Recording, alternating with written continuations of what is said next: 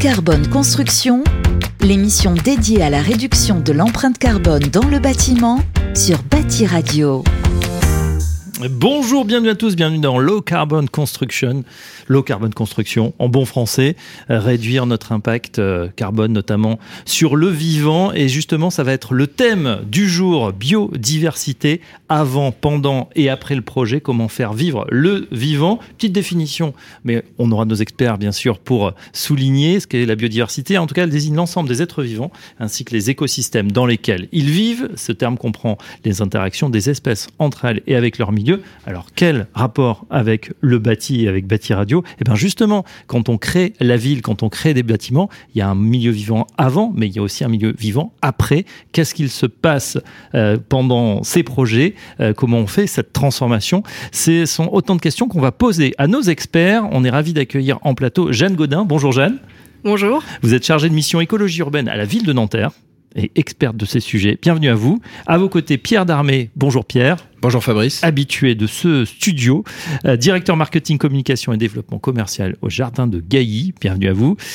Guillaume Loiseau, bonjour. Bonjour à tous. Euh, directeur du bat, de Batimat du Mondial du bâtiment et de Bâti Radio accessoirement. Bienvenue euh, Guillaume qui posera un regard aiguisé justement sur ce thème comme d'habitude. Et puis à distance, il est également avec nous un autre Guillaume, Guillaume Lemoine. Bonjour Guillaume.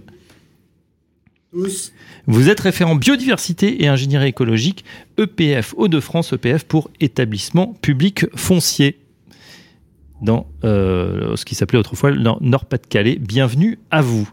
Voilà, on démarre tout de suite, euh, chers amis. On va, bah tiens, on va commencer avec vous, Jeanne, euh, puisque vous, alors Jeanne m'a dit en préambule avant l'émission, je peux tenir deux heures sur le sujet tout seul. euh, alors peut-être pas deux heures toute seule, mais c'est intéressant de vous, vous, écouter justement sur pour poser les thèmes du sujet. Effectivement, cette biodiversité, comment elle est appréhendée. voilà, par exemple, quand on est chargé de mission écologie urbaine à la ville de Nanterre. Alors, euh, il faut savoir que la biodiversité à la ville de Nanterre, on pourrait. La ville de Nanterre, c'est un territoire qui se transforme énormément, qui se construit énormément, mais en même temps, euh, les politiques ont à cœur de préserver euh, la biodiversité et la nature en ville. Mmh. Donc, mon poste, justement, cherche à faire le lien entre ces deux thématiques. Donc déjà, c'est chercher à connaître la biodiversité au sein du territoire donc euh, la connaître, c'est déjà l'observer, regarder les dynamiques, donc faire des inventaires faune-flore, et euh, regarder les dynamiques, donc euh, observer euh, la trame verte et bleue du territoire, mmh. donc tout ce qui est euh, réservoir de biodiversité, les corridors qui lient ces réservoirs. Euh, ensuite, euh, ces, inventaires qui sont faits euh, par plusieurs acteurs du territoire, que ce soit par la ville ou d'autres propriétaires, notamment les deux plus grands parcs du territoire appartiennent au département des Hauts-de-Seine. on a énormément d'études d'impact qui sont faites sur le territoire parce qu'on a la création de ZAC et de nouveaux projets d'aménagement. Alors attention, je vous ai dit, on traduit les acronymes. Donc zone, zone d'aménagement concerté. D'accord. Euh, une petite question. Euh, alors Nanterre, pour ceux qui, qui suivent, c'est dans l'ouest de, de, Paris, c'est bien ça. On a on a pas mal d'entreprises qui sont mises aussi dans, dans ce territoire. Euh, cette cette cette mission écologie urbaine, elle est récente ou c'est assez ancien? Euh, Alors, euh, les cette thématique est, a été surtout et apparue dans les années 90. Donc, la ville est assez pionnière euh, sur ces thématiques. Elle a notamment créé son plan climat, air et énergie en, en 2007, avant que ça soit inscrit légalement. Mmh. Donc, la, la, ville a toujours à cœur de, de réfléchir sur cette thématique. D'accord. Euh, du coup, quelle, politique est mise en place justement pour, euh, pour voilà, accueillir ou, faire prospérer cette biodiversité euh, dans la ville? Alors, les politiques actuellement sur la, mandature actuelle, au niveau des engagements pris par le maire et par les élus, il y a une grosse thématique sur l'arbre actuellement essayer de préserver les arbres et d'en planter énormément. Donc c'est en lien avec la biodiversité, mais d'autres aussi euh, thématiques comme les îlots de fraîcheur, le confort euh, des, espaces. Et euh, après, ces politiques sont déclinées et on a notamment au niveau de nos règlements, par exemple le PLU, où aussi on a des demandes fortes euh, sur les projets d'aménagement. Mhm. Donc, euh, un exemple, euh, le PLU nous demande euh, de ce que les nouvelles constructions euh, aient 90% de leur toiture soit végétalisée, soit qui accueillent des énergies renouvelables, soit qui accueillent les usagers du site. Donc, on voit au niveau euh, des nouveaux projets euh, un C'est obligatoire ces, ces chiffres aujourd'hui Oui, oui, oui. Que ça, le- ça fait partie de la réglementation dans le. PLU. C'est inscrit dans ce plan local d'urbanisme, donc. hein. Oui, toujours les acronymes. Et euh, une autre réglementation, c'est que euh, on demande un certain pourcentage d'espace libre et de pleine terre. D'accord. Parce que on a donc la pleine terre chez nous, c'est euh, des sols qui sont qui, qui n'ont pas de construction en dessous et qui sont vivants. Très bien, on continue dans un instant avec vous, euh, Jeanne. Je voulais faire intervenir également euh, euh, Guillaume Lemoine avec l'EPF, donc dans Pas-de-Calais, établissement public foncier. Rappelez-nous, Guillaume, quel est le rôle d'un EPF Bah D'abord, c'est le PF Hauts-de-France. Hauts-de-France, on s'est agrandi sur le territoire de la Somme. Donc voilà, donc on a eu une extension de notre domaine de compétences et d'intervention. EPF, établissement public foncier, c'est un établissement public de l'État qui intervient à la demande des collectivités, donc collectivités, les communes, les intercommunalités, pour aller chercher du foncier dégradé, c'est-à-dire des, usines ou des quartiers en déshérence. Voilà, donc l'usine a été abandonnée, il y a des boulots qui poussent dessus, il y a des buddléas, et d'aller le déconstruire, traiter les sources de pollution concentrées, Mhm. Et restituer au territoire ou à ses aménageurs, c'est-à-dire les, les SEM, les bailleurs sociaux, les, les, gens qui vont créer des béguinages, tous les acteurs de la reconstruction de la ville, rendre un terrain disponible sans aucune infrastructure dessus ou dans les premiers mètres du sol ou dans le premier mètre du sol. Et donc, ce qui est important, c'est que euh, on est on est le un outil du ZAN, du fameux ZAN zéro artificialisation nette. Chaque fois qu'on va chercher dans l'enveloppe urbaine, dans la ville, un foncier Oui. pour le remettre à disposition, on évite, on évite la consommation d'un territoire de la même surface en périurbain. D'accord. Vous, vous est- faites- vous agissez comme un, un recycleur foncier en quelque sorte? On est le, un recycleur foncier, c'est peut-être le premier terme que j'aurais d'utiliser, et donc on évite la consommation des ENAF, donc je sais que vous aimez les acronymes, espaces naturels agricoles et forestiers. Donc chaque fois qu'on on prend une usine de quelques hectares en ville, en déshérence, et ben, et qu'on la remet sur le marché, c'est ça de moins consommé, ça de moins de péri-urbanisation. Très bien, bah voilà pour un petit tour de table. On continue. Pierre Darmé. Ouais, ça m'inspirait un bon mot, euh, Fabrice. Ah, Euh, plus pour euh, promouvoir la sobriété, la sobriété foncière. Zan n'est plus ça, voilà. Ouais. Euh, si on, on fixe le cadre du ZAN dans le PLU, sa, sa concrétisation dans le PLU, on, on- on avance. Et puis si, euh, si on urbanise des ENAF, on est dans le pâté. Oui. Le pâté Zénaf. Bravo, Bien, voilà. bravo, C'est les talent. grosses têtes de Bâti Radio, ça va être une, une nouvelle émission. Alors soyons sérieux. Pardonnez-moi pour ce trait euh, d'humour douteux, Fabrice. Non, non, mais Vous c'est coachez les, les candidats de ce soir Euh, ou, euh, pas, pas, pas, pas tout à fait. Voilà. un bel avenir pour les grosses têtes. Euh, oui, oui, c'est une référence. Alors, Pierre Darmé, c'est vous êtes là pour euh, nous parler du CIBI et du BIG. Alors là aussi, on a pas mal d'acronymes. Le CIBI, c'est quoi? Conseil international biodiversité et immobilier. De votre présence, que fait le CIBI Alors, le, le, le CIBI, c'est un, une association qui regroupe les acteurs qui euh, sont plus en aval que euh, les collectivités et les établissements publics fonciers, pour ne pas dire les EPF. Euh, ce sont les acteurs de la construction, Mm. les acteurs de l'immobilier, donc investisseurs, foncières, promoteurs, grands utilisateurs. Ça, c'est des, des mots euh, qu'on connaît bien euh, sur les antennes cousines de Radio Imo notamment. Les architectes, les paysagistes concepteurs, qui sont les architectes paysagistes. En France, c'est consacré par la loi biodiversité, euh, nature et reconquête des paysages de 2016, le titre de paysagiste concepteur. Un nouveau métier que le CIBI, j'en reparlerai, a contribué à faire émerger, qui est celui d'écologue urbain. C'est un écologue dont le champ d'application sont euh, les zones urbanisées.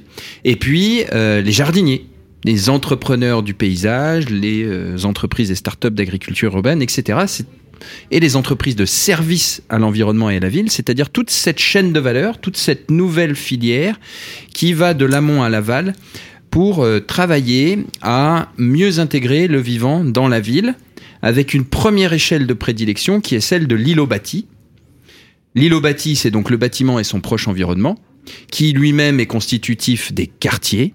Et les quartiers sont reliés entre eux par des Mhm. infrastructures. Donc on, on touche là à une notion d'échelle. Et l'association CIBI est beaucoup plus connue pour une marque qu'elle a créée, qui est la marque Biodiversity, avec un C comme la ville. Donc c'est euh, Voilà. aussi à l'anglo-saxonne. City. ok. City, voilà, euh, qui est un référentiel de plus de 200 critères qui permet à, euh, aux parties prenantes d'un projet immobilier de vérifier sa compatibilité avec euh, différents volets de biodiversité urbaine. Je pense qu'on on reviendra sur la définition si, si, si Mm. on le peut, euh, et qui donne lieu à l'obtention d'un label qui permet d'impliquer tout le monde dans une démarche vertueuse et puis aussi de la valoriser, de la valoriser notamment auprès des usagers, parce que lorsque l'on parle de biodiversité urbaine, que l'on soit maire, que l'on soit directeur d'un EPF ou que l'on soit promoteur, ce que l'on vise, c'est aussi à toucher, vous parliez tout à l'heure de connaître la biodiversité, pour connaître, il faut aussi aimer, et pour entrer en interaction, et- il faut avoir un rapport sensible au vivant, et c'est bien le but de toucher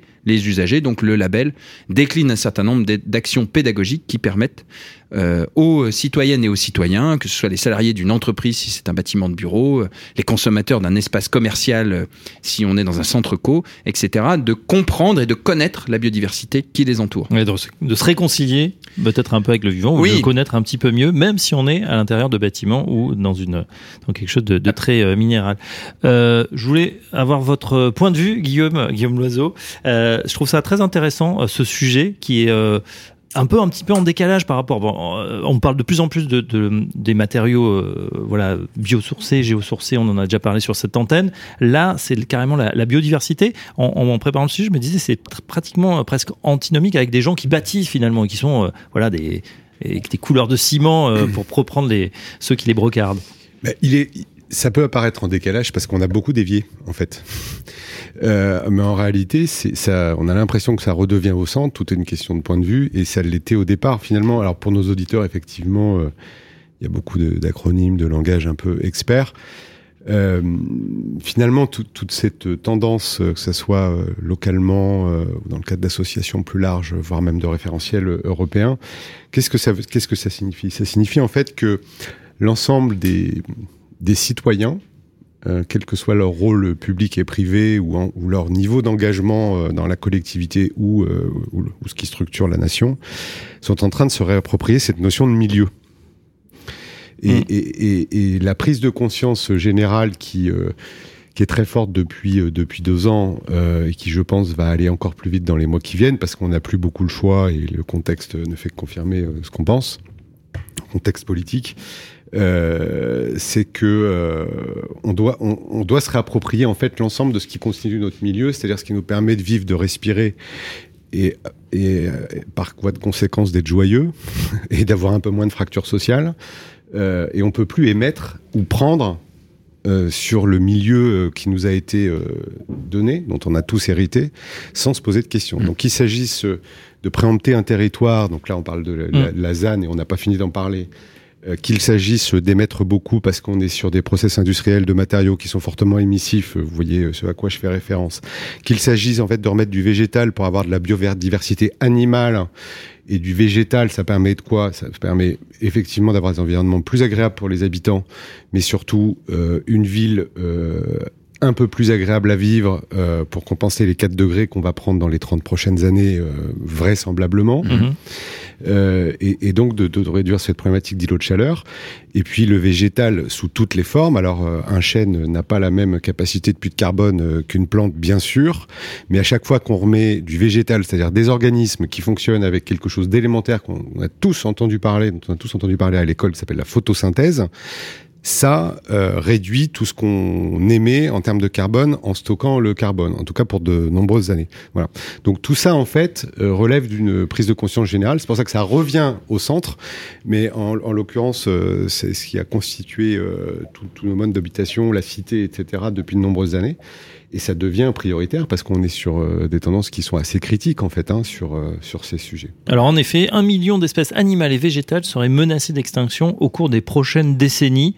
Euh, le, chiffre paraît énorme et en même temps, on sait qu'on vit déjà à 55% dans les villes, hein, les, humains, et ça serait jusqu'à 70%. Donc on a l'impression qu'il est urgent effectivement de, de, réintroduire peut-être du vivant, de la biodiversité dans, dans la ville. Jeanne, comment on fait pratiquement ça se passe Comment on met ça en, musique quelque part alors ça va dépendre euh, de euh, si on est sur un projet qui, enfin, de l'existant ou si, si on est sur un projet d'aménagement, on va créer. Sur de l'existant, on va chercher à d'abord préserver, voire améliorer. Euh, donc euh, ça va passer euh, par de la désimperméabilisation de l'espace public, mais aussi une thématique très importante, c'est la sensibilisation. Parce qu'une ville, on a énormément de propriétaires différents, mmh, que ça soit des entreprises... Et d'intérêts différents.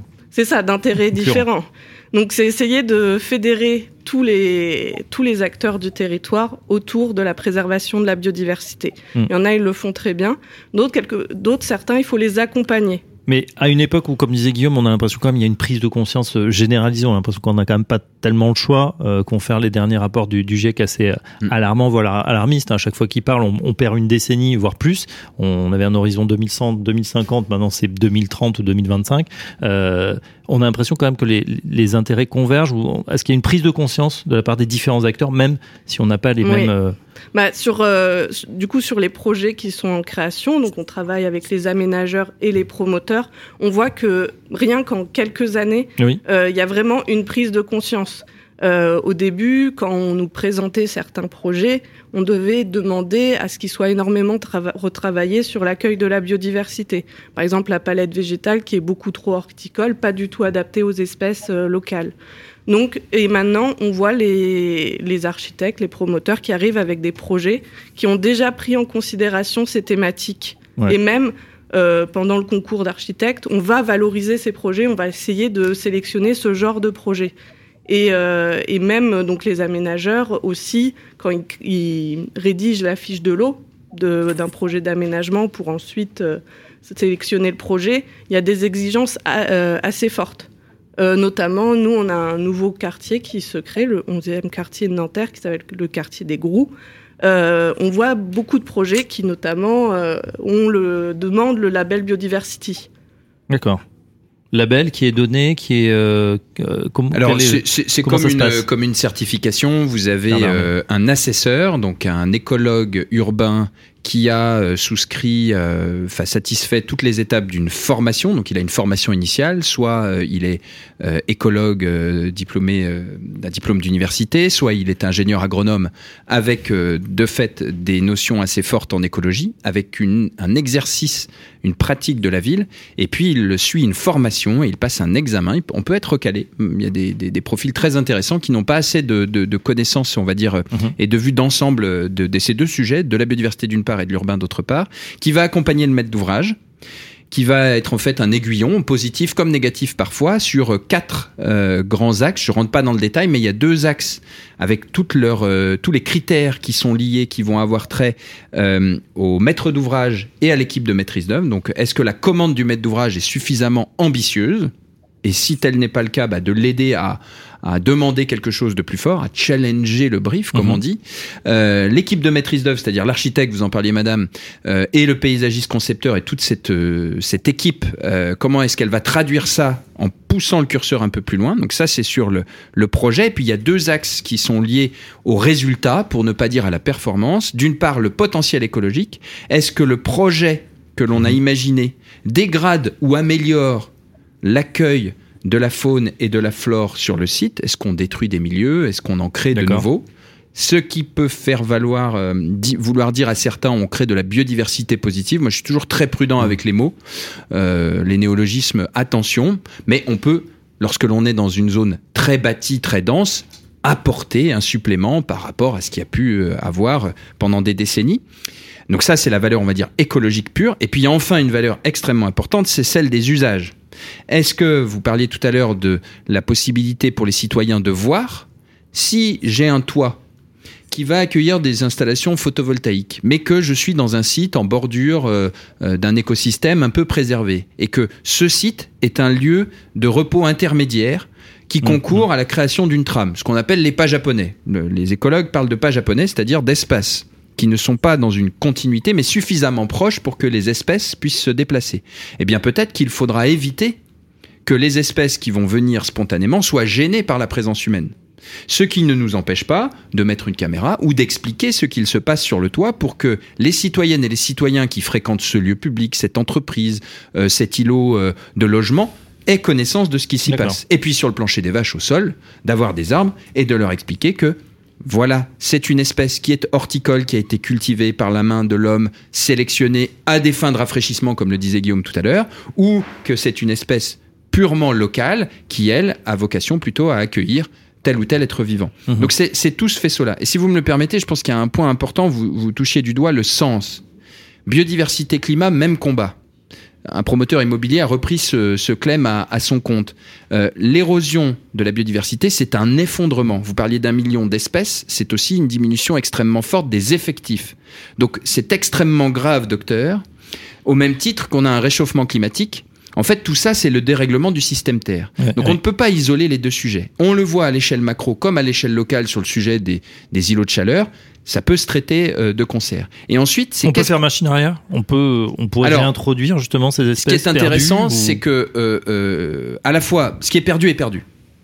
En revanche, on sait que si on n'intervient plus sur un milieu et qu'on fait de la restauration écologique, on a un retour Mhm. des espèces, non pas euh, la disparition de de- d'une espèce donnée, par exemple l'ours blanc, on ne pourra pas le recréer. Ça, c'est perdu pour perdu. Mais si un lieu est dépourvu de biodiversité, des êtres vivants peuvent se le réapproprier de manière assez rapide, beaucoup plus rapidement que euh, des effets de réversibilité sur le réchauffement climatique parce qu'il y a moins d'inertie. Donc ça, c'est plutôt positif. On voit l'effet de ces décisions de notre vivant au bout de quelques années.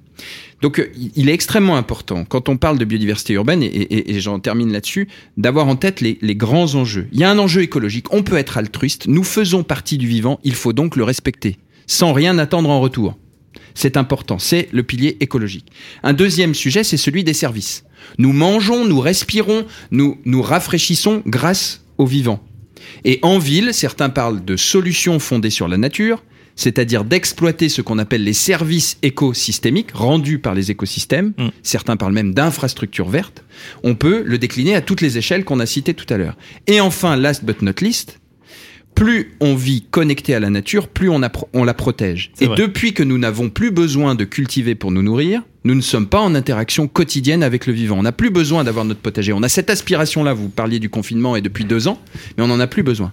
Et donc, quand on est en ville, un des enjeux, c'est pas de sauver la nature si on met, je suis désolé d'être un peu direct, si on met euh, quelques fleurs et même des espèces les plus locales possibles en respectant toutes les normes ou tous les cahiers des charges sur le toit. C'est pas comme ça qu'on va résoudre le problème. C'est en ayant une vision plus globale. Mais on ne peut pas s'exonérer de la présence de vivants Mm. au cœur de la ville parce que c'est là que nous, citoyens, sommes en interaction avec lui. Merci Pierre. Il faut que je respecte les temps de parole. hein. Attention, parce que là, Pierre a pris de l'avance. On, on donne la parole à, à Guillaume Lemoine. Euh, justement, on parlait de la- cette gestion de la biodiversité. Elle est essentielle, notamment euh, pour vous, avant projet. Expliquez-nous, euh, Guillaume Lemoine, quand, quand vous démarrez justement ces, euh, ces opérations dont vous nous parliez tout à l'heure de, de, de recycleurs fonciers. Bah, donc, euh, ce qu'il faut rappeler, c'est que les EPF font une espèce de feuille de route tous les cinq ans qu'on appelle un programme pluriannuel d'intervention. Et donc, euh, dans l'écriture de notre dernier programme, nous avons écrit, nous avons martelé que la lutte contre l'effondrement de la biodiversité et la lutte contre le dérèglement climatique, c'est la clé d'entrée de l'intervention de l'EPF. Voilà, c'est le préambule de l'intervention. Donc tout ce qu'on va demander à l'EPF pour faire du recyclage foncier va être analysé sur nos notre impact sur la biodiversité et notre impact sur le climat. Alors comment concrètement qu'est-ce qu'on a décidé de faire?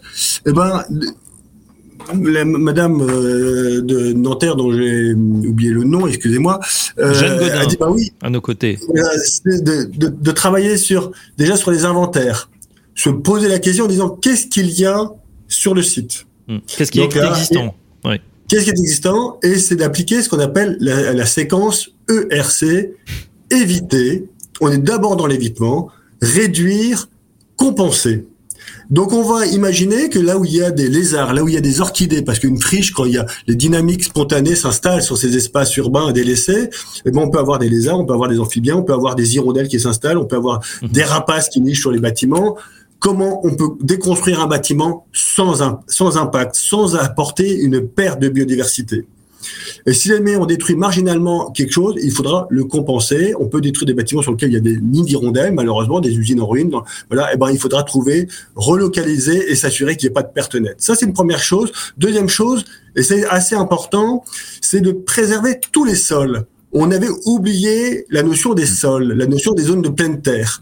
Et donc là, les, premiers chantiers de PF, historiquement, ça fait plus de 30 ans qu'on intervient, et bon, on laissait des vastes plateaux urbains avec des espaces, des, des matériaux de déconstruction pour que les promoteurs puissent se réinstaller, faire revenir de la terre, refaire de, de ex nihilo des, des, des espaces verts, des espaces naturels. Maintenant, tous les espaces de pleine terre sont préservés avec de la rubalise, avec des clôtures érasses.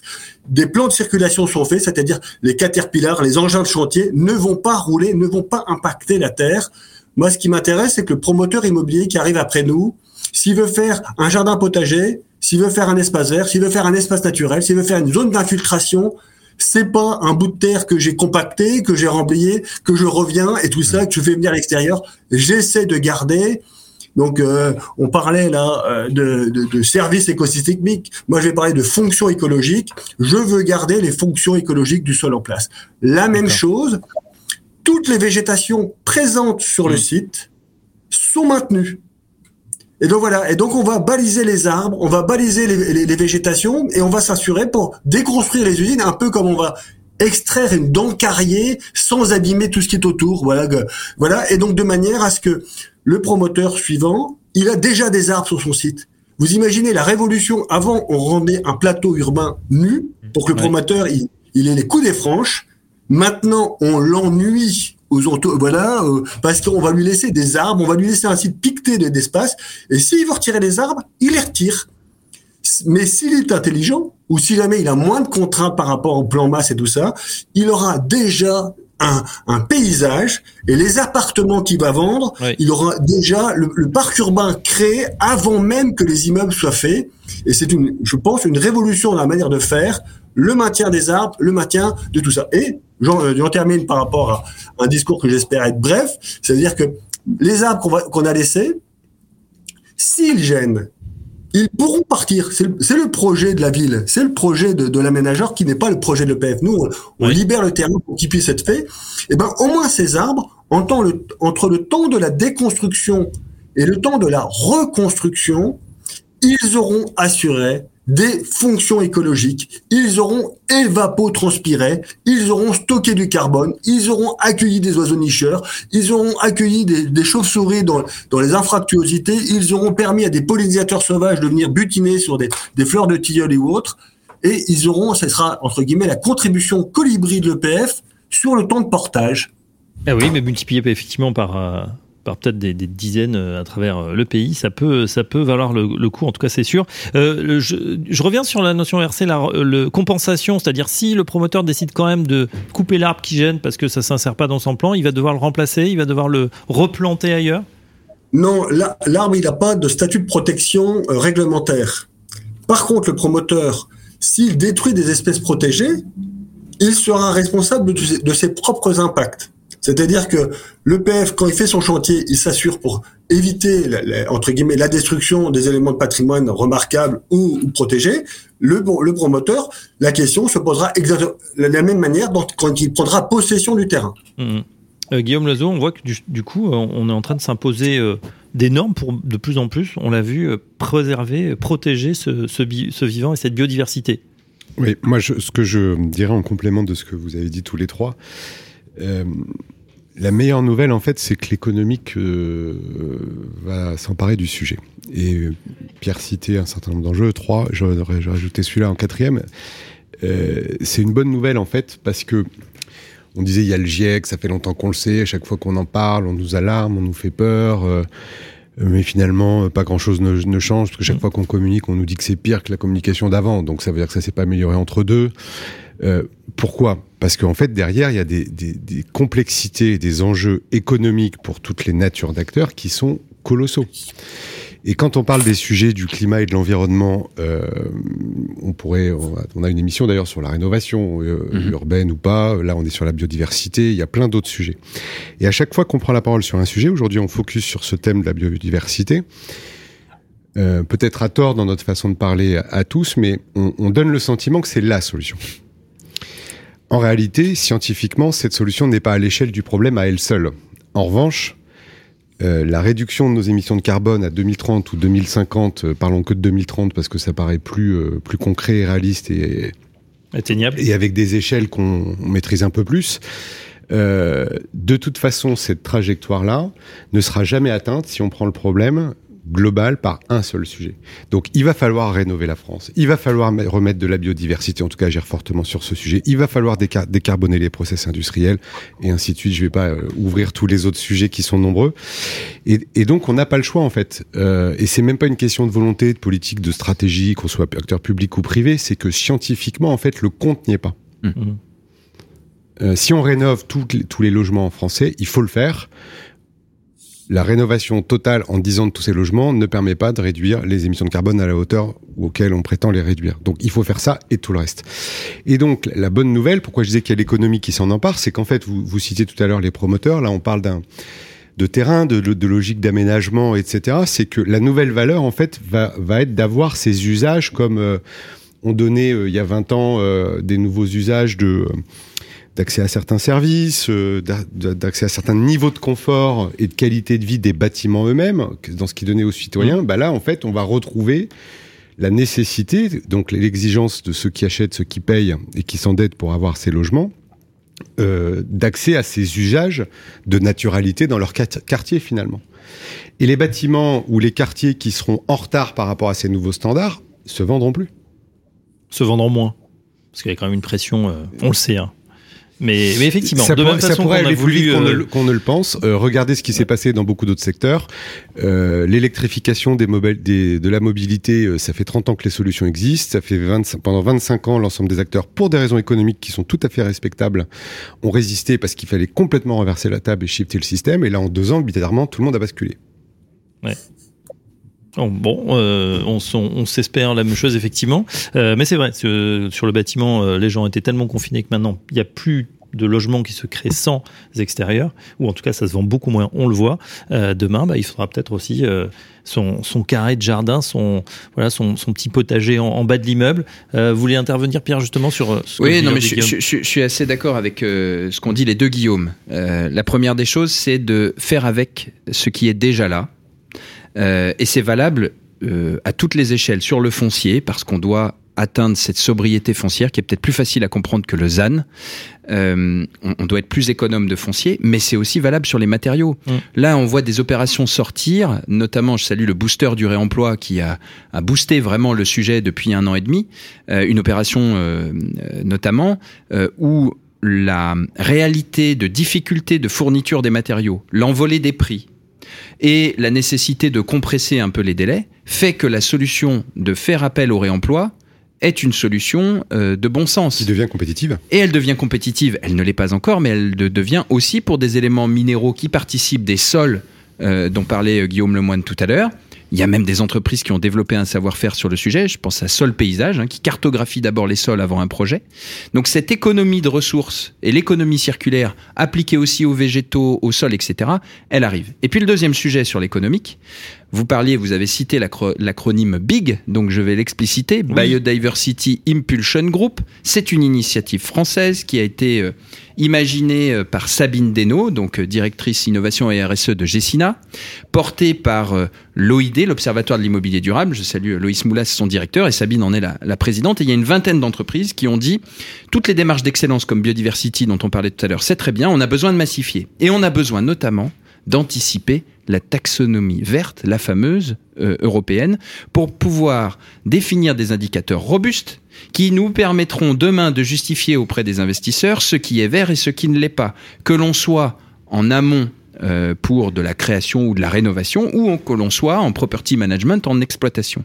Donc là, on voit bien que le sujet de la mesure de l'impact écologique, de la mesure des aménités que peut procurer un espace et sa monétarisation en termes de capacité d'investissement à engager la rénovation énergétique, bas carbone, biodiversité, sont extrêmement corrélés. C'est une des ambitions de Big qui vise aussi à cartographier les projets et puis à former massivement les équipes pour qu'il n'y ait plus un seul projet, qu'il soit labellisé ou non, qui passe à côté de cette dimension. Et Guillaume euh, Loiseau a, raison d'insister là-dessus, ça n'est pas un sujet en silo euh, différent des autres qui serait une panacée, c'est l'ensemble des sujets. Ouais, c'est tout faire en même temps. Exactement. Euh, Jeanne euh, Godin, justement, je voudrais euh, concrètement, vous nous disiez, euh, voilà, qu'est-ce qu'on qu'est-ce qu'on fait, qu'est-ce qui se passe là chez vous à Nanterre, sur quel projet vous travaillez en, en ce moment pour réintroduire ou, ou diversifier euh, cette biodiversité? Pour, pour rentrer en résonance avec tout ce qui a été dit, notamment, il y a une thématique qui est ressortie, c'est celui du sol, euh, la réutilisation du sol euh, présent. En fait, euh, donc dans le nouveau quartier qui se crée, le quartier des Grous, donc il y a eu une analyse de ces sols. On a remarqué que ces sols étaient pauvres, étaient calcaires, mais que ce quartier qui qui est très très grand, on peut pas se permettre de retirer ces sols pour en remettre des sols fertiles. Ce serait une aberration écologique. Donc là, l'objectif, c'est de rentrer dans une démarche de so- sobriété et de réemploi. C'est de réutiliser les terres qui sont en place et les renaturer, les réactiver. Parce que on se rend pas compte, mais euh, déjà la biodiversité dans les sols, ça représente une énorme partie de la biodiversité sur la terre. Et ensuite, au niveau des fonctions écologiques euh, du sol, elle contribue énormément, que ça soit euh, dans le cycle du carbone, de l'eau, de l'azote. Euh, donc, on a besoin de sols vivants. Et donc, euh, ces sols qui sont, qui sont pauvres, on va venir les réactiver avec euh, de la matière organique présente sur le territoire de Nanterre. Alors avec Donc, euh, quoi Donc ça va être tout ce qui est tonte, feuilles, branchages que le, notre service espace vert va fournir pour réactiver ces sols. Et ensuite, on a aussi un côté innovation. Donc là, on a de plus en plus les promoteurs qui essayent d'avoir des démarches euh, innovantes au niveau de l'accueil de la biodiversité. Donc c'est un, il y a toute aussi une démarche de d'inoculation de micro-organismes qui vont venir accélérer ces ces processus euh, d'accueil de la biodiversité.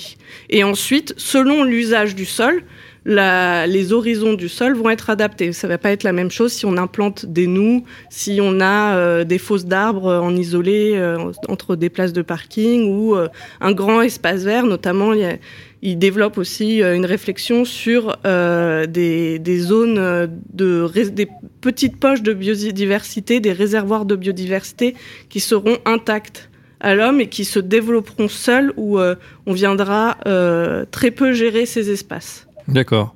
Euh, Guillaume Lemoine, pour vous, pareil, euh, je voulais avoir quelques exemples aussi euh, concrets, peut-être d'une réalisation en cours, ou ce sur quoi vous, vous planchez actuellement? Alors, sur quoi on pense on- Alors, je vais d'abord dire ce qu'on fait, donc ce qu'on a industrialisé et sur quoi on, on part. Oui. Alors, ce qu'on a industrialisé, c'est que euh, je, vous ai- je vous racontais, on déconstruisait, on laissait des anthroposols, donc des sols bouleversés suite à, à l'intervention de PF avec euh, des, des déchets de démolition, euh, des caves remblayées et autres. Et donc, ce qu'on a, ce qu'on a fait, sur lequel on est assez fier, c'est qu'on a systématisé l'installation de prairies fleuries sur ces espaces. Donc on parlait de nature en ville et en pas japonais. Vous imaginez que le PF euh, Hauts-de-France est propriétaire de 800 hectares de foncier recyclé dans l'enveloppe urbaine, donc 800 hectares de puits de carbone, de lutte de- d'espace contre les îlots de, chaleur urbain, de prairies fleuries qui accueillent des papillons, des, des escargots, des abeilles sauvages et, et autres espèces, donc de la nature ordinaire. Quand on fait ces prairies fleuries, c'est pour éviter l'arrivée d'une espèce protégée. Je vous ai dit au début qu'on voulait préserver Oui. les espèces protégées présentes, mais notre boulot, c'est pas de rendre très complexe le boulot des promoteurs immobiliers derrière, parce que c'est pas leur peine qui leur tirer une balle dans le pied, c'est-à-dire quand il y a une usine, il n'y a pas forcément beaucoup d'enjeux, euh, que le terrain reste euh, avec de la biodiversité ordinaire, mais avec des faibles contraintes. Donc on a, euh, euh, je dirais, taylorisé notre opération de prairies fleuries. On travaille sur des mélanges de graines, soit agricoles, type très flottier pour nourrir des, des pollinisateurs sauvages, soit des prairies fleuries de haute qualité avec des semenciers particuliers, avec des, labels végétaux locaux, végétaux, régionaux. Ça, c'était notre première opération qui se fait quasiment sur tous nos sites. La petite innovation, c'est donc maintenant on, on commence à développer des usages transitoires, des occupations temporaires. Comment ces sols urbains en attente, déconstruits en attente d'un réusage, peuvent contribuer à autre chose que la biodiversité. Alors je dirais déjà la biodiversité, c'est déjà pas mal. Déjà la lutte, la lutte contre le règlement climatique, c'est déjà pas mal. Mais comment on fait plus? Et là, on a testé l'année dernière deux choses. On a fait une, une, culture de céréales au milieu urbain pour voir si jamais des céréales mélangées avec des, des fabacées, donc des luzernes, des trèfles qui ramènent de l'azote, pouvaient produire de la biomasse pour alimenter un méthaniseur. Ah oui. Donc, pour être pour pas être en concurrence avec les productions alimentaires, donc sur des espaces marginaux, dans le cadre d'un projet de recherche Interreg New Zealand, on développe des cultures de biomasse sur des pas de temps relativement courts, sur des entreposols urbains. Première, innovation. Deuxième innovation, sur un autre site à Houplin. Là, euh, le maire d'Houplin, en même temps vice-président à l'agriculture sur la métropole européenne de Lille, souhaitait en faire un espace de production agricole temporaire avec toutes les difficultés de est-ce que le, temps d'investissement par rapport à, la logique de production.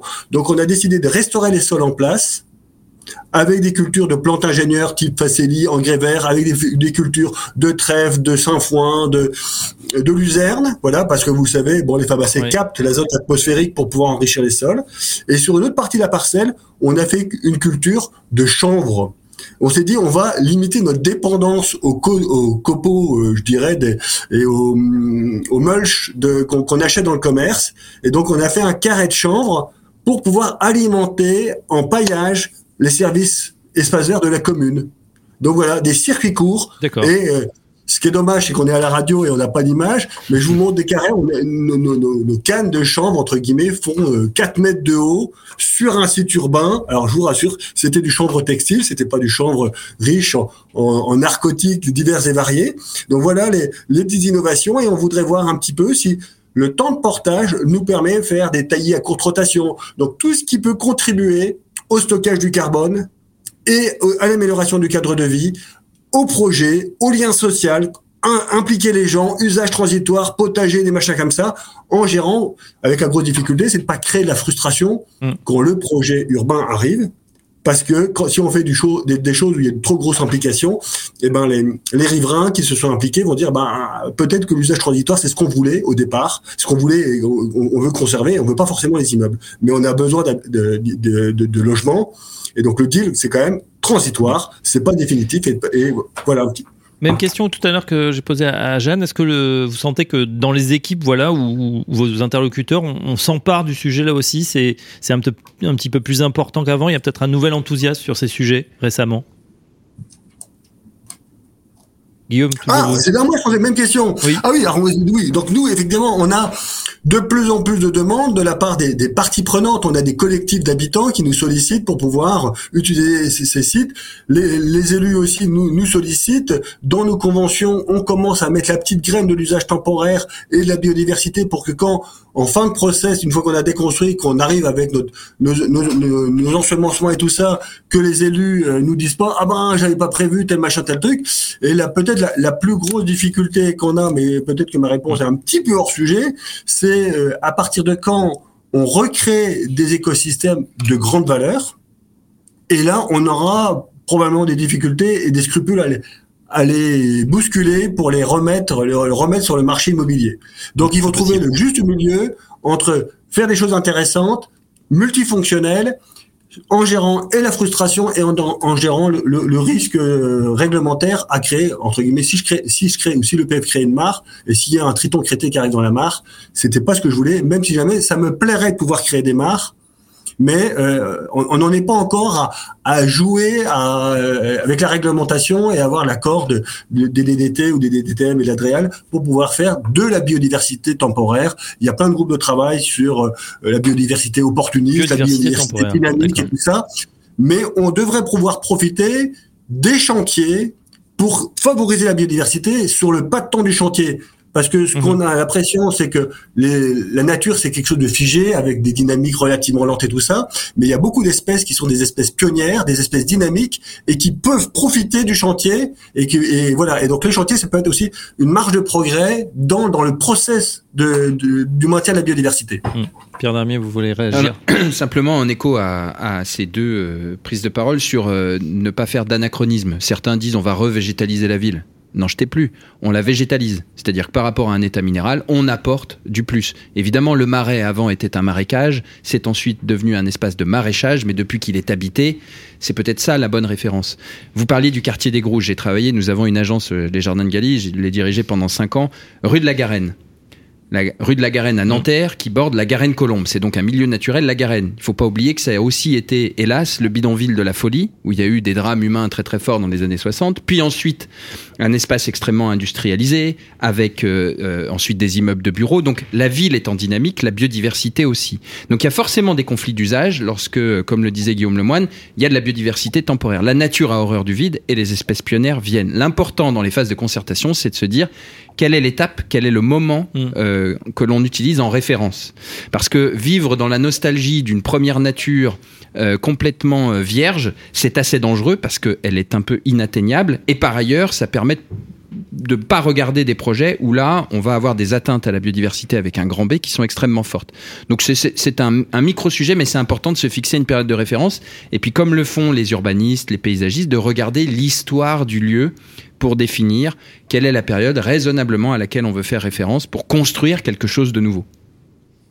Guillaume Lezo, justement sur ce, c'est pas évident. Hein. Je, vous demande euh, parce qu'il nous reste euh, très peu de temps. On arrive vers euh, la fin de, l'émission.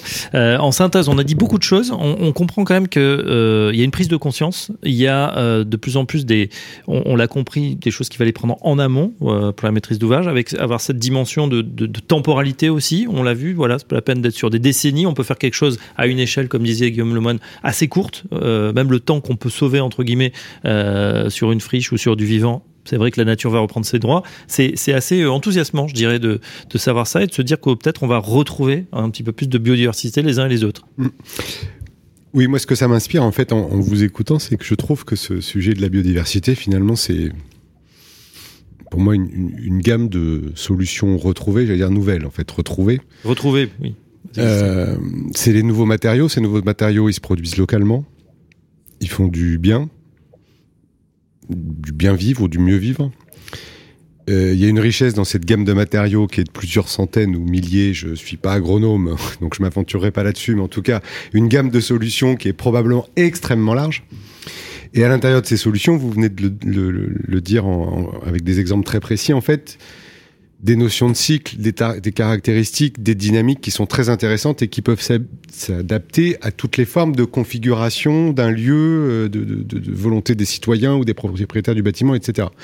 Finalement, on va redécouvrir que ce nouveau matériau qu'on appelle euh, biodiversité, qui se produit localement, qui est pas fabriqué à 300 km, qui est pas soumis à des spéculations euh, diverses et variées, à un certain nombre d'autres d'autres choses, euh, dans cette gamme de solutions, il y a une richesse qui est bien plus importante que les matériaux industriels qui, eux, par nature, sont beaucoup plus homogènes, uniformes, avec des caractéristiques statiques et non pas forcément dynamiques, mm. sur lesquelles on n'a pas toujours aujourd'hui les solutions en termes de circularité, c'est bien le sujet, euh, etc., etc. Alors que quand on, on produit de la biomasse et pour qu'on la réutilise pour faire du chauffage décarboné, ben euh, là on est dans une circularité qui est extraordinaire.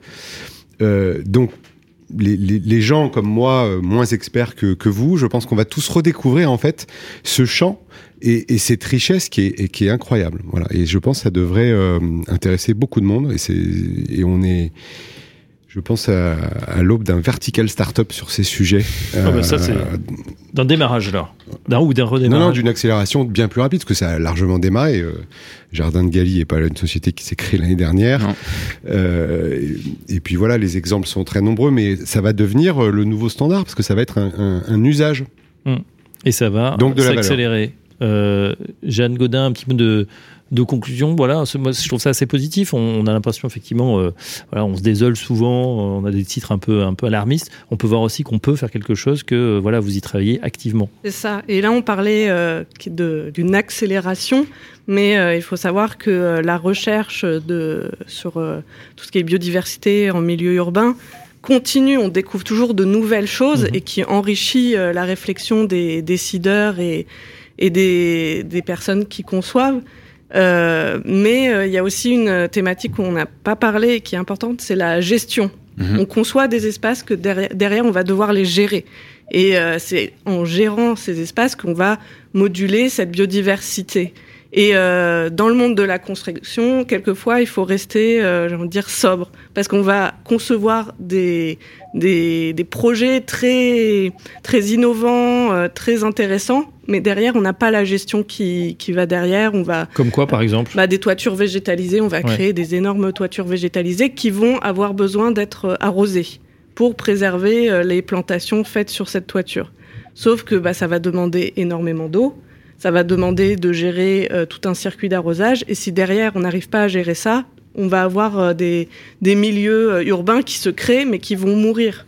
Mmh. Et donc, il faut aussi se donner les moyens de gérer cette, cette biodiversité qui s'installe. C'est vrai. Des sur le de, long terme. De l'Union des entreprises du paysage qu'on salue. Euh, m'avait parlé justement de ces, ces, ces murs hein, végétalisés qui étaient très jolis, qui avaient fait fureur. Et on en revient parce qu'effectivement, euh, bah, les plantes, ça c'est pas fait forcément pour pousser à, à la verticale. Et c'est extrêmement compliqué à entretenir, même si c'est euh, joli. Pierre d'Armée sur ce ah bah, sujet. Je ne peux de, que de, souscrire de en tant que jardinier. euh, Lisez Uzbek Erika à propos des startups qui nous dit en janvier 2022 Bienvenue dans l'ère de la maintenance. On a invisibilisé tous les gens qui font la maintenance. Or, on investit des capitaux de manière très très forte pour innover. Il faut que cette innovation, elle dure, surtout lorsque nos ressources sont limitées. Faire moins mais mieux, c'est la règle aussi en matière de végétalisation, pour reprendre ce néologisme. Il faut concevoir en pensant comment ça va être géré et dans la gestion intégrer aussi l'animation, l'interaction avec les usagers. Pour, pour, pour, pour une petite conclusion de mon côté, euh, nous n'avons pas le temps d'être pessimiste. Mmh. Donc, euh, mettons en avant les solutions. Nous n'avons pas le choix, soyons réalistes. Et enfin, on parle beaucoup d'écosystème en disant que euh, il y a un écosystème d'acteurs, etc. Le vivant, par essence, ce sont des interdépendances. On ne peut pas tout maîtriser, et ça m'amène à mon mot de la fin, c'est soyons humbles. Et c'est une petite pirouette parce que humilité, c'est la même racine qu'humus. Humus qui constitue le sol, c'est la dégradation de toute la matière vivante qui constitue ce lit qui donne la vie au sol dont nous parlait Guillaume Lemoine tout à l'heure. Donc euh, soyons optimistes, pensons large et soyons humbles. Humble, très bien. Et bien on fait un peu de latin au passage. Guillaume euh, Lemoine, euh, un petit mot en forme de conclusion? Un, un petit mot, un petit mot iconoclaste. Euh, bah, je dirais savoir s'inspirer du vivant. Je réagis de, sur deux propos avec euh, beaucoup de, je dirais, sympathie de, des propos de Jeanne Godin. C'est euh, quand on parle des toitures terrasses qu'il faut arroser. Euh, pourquoi il faut arroser les toitures terrasses? Le coteau calcaire, il n'est pas arrosé. La dune, elle n'est pas arrosée. À, à nous d'être intelligents et de recréer un milieu qui naturellement mmh. supporte une inondation ou un assèchement. Ça existe dans la nature. Notre erreur, c'est de vouloir essayer de créer un truc bidouillé avec de la croissance et des machins, avec des trucs voilà, moi quand je me balade dans les dunes, ben c'est un tas de sable avec des végétations qui sont qui de temps en temps crament parce que ça crame et qu'elles sont adaptées. Les tortues, elles sont euh, capables de ressortir ou les voilà. Donc ça c'est mon premier. Le deuxième c'était deuxième petit clin d'œil sur la gestion. Et eh ben s'inspirer du vivant. Quand je vous ai entendu parler de dire, ben, on améliore des sols parce qu'on a des sols très crayeux, très pauvres et tout ça. La même chose. Et eh ben gardez-les ces sols pauvres vous aurez des végétations, des orchidées, des choses, des, des, des, des des, polygales qui vont pousser sur vos sols pauvres. Pourquoi vouloir les, les rajouter avec la matière organique pour en faire des sols trophiques, des sols de production Si votre but c'est d'éviter que ce soit des sols de production, si vous voulez faire des sols agricoles, évidemment, améliorez-les. Si c'est si c'est de faire des espaces naturels, gardez ces sols pauvres, ça va limiter nos coûts de gestion vous aurez des croissances plus faibles, donc vous aurez des milieux qui vont se réchauffer, vous aurez des végétations thermophiles, vous aurez plus de fleurs, plus d'insectes, plus de trucs, plutôt que d'avoir un horrible matelas végétal de, de, végétaux qui ont une croissance exubérante de type euh, euh, rudéral ou eutrophe. Donc moi, de temps en temps, je, je sublime et j'ai des, des, fois des discussions difficiles avec d'autres d'autres personnes en disant gardez vos tas de cailloux, gardez vos tas de sable, il y a des abeilles qui disent dedans, gardez ce qui ressemble à des landes acides, à des coteaux calcaires, à des dunes, c'est des milieux beaucoup plus rares que les, les terres trophes du bassin parisien. Oui, on... Voilà, sub, sublimons la différence, sublimons la différence, inspirons-nous du vivant. Merci. Euh, petit mot de conclusion, Guillaume Lazo. Ça me fait penser aux légumes moches, en fait, ce que dit monsieur. C'est euh... vrai, on peut, il faut le garder. Ils sont tout aussi bons. Au sens positif, hein, je dis ça bien sûr. Bah, effectivement, parce que la tentation de tout le monde, euh, c'est que le toit, euh, on le trouve selon nos critères individuels joli. Euh, et donc le joli, euh, ça suppose certaines choses, certaines espèces, et voilà. Donc euh, il faut il faut qu'on soit plus raisonnable. Mais vous avez raison sur le sur, sur le long terme, il faut il faudra arriver à éduquer tous les acteurs à être plus raisonnables et, et plus sobres. Si déjà on peut les embarquer pour tous s'y mettre, même si sur le chemin ils font des erreurs et parfois des mauvais choix que vous pointez en tant que euh, sachant du sujet, euh, ce sera déjà pas mal et c'est vraiment ce qu'on doit faire dans les trois prochaines années. Hein. Exactement. En tout cas, sujet enthousiasmant, biodiversité, voilà, qui est, euh, j'allais dire, réintroduite dans la ville. Non, est déjà. À nous de la, la laisser peut-être euh, faire, en, en, toute humilité. Merci en tout cas à nos experts en plateau. Jeanne Godin, chargée de mission écologie urbaine à la ville de Nanterre. Merci Jeanne. Merci beaucoup. C'était un plaisir. Pierre Darmé, directeur marketing, communication et développement commercial Les Jardins de Gailly. Merci Pierre. Merci Fabrice. À distance, Guillaume Lemoine, référent biodiversité, ingénierie écologique de PF Hauts-de-France. Merci à vous Guillaume et Guillaume Loiseau. Merci. Merci directeur bâtiment mondial du et Bâti Radio. On se retrouve très prochainement pour un nouveau numéro de Low Carbon Construction. À très bientôt. Low Carbon Construction, l'émission dédiée à la réduction de l'empreinte carbone dans le bâtiment sur Bâti Radio.